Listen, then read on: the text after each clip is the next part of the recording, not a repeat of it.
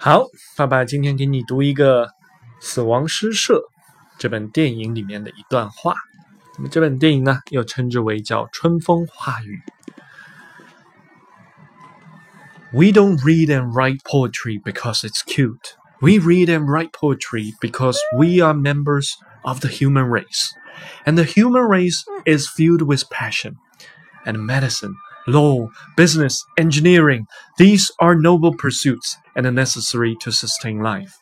But poetry, beauty, romance, love, these are what we stay alive for. To quote from Whitman, O me, O life, of these recurring questions. 这里你想干嘛？要站起来。哦，These are what we stay alive for. To quote from Whitman, O me, O life, of the questions of this recurring, of the endless trains of the faceless, of cities filled with the foolish. What good amid this?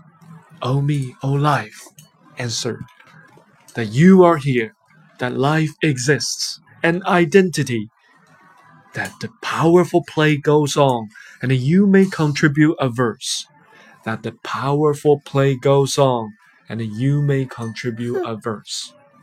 What will your verse be?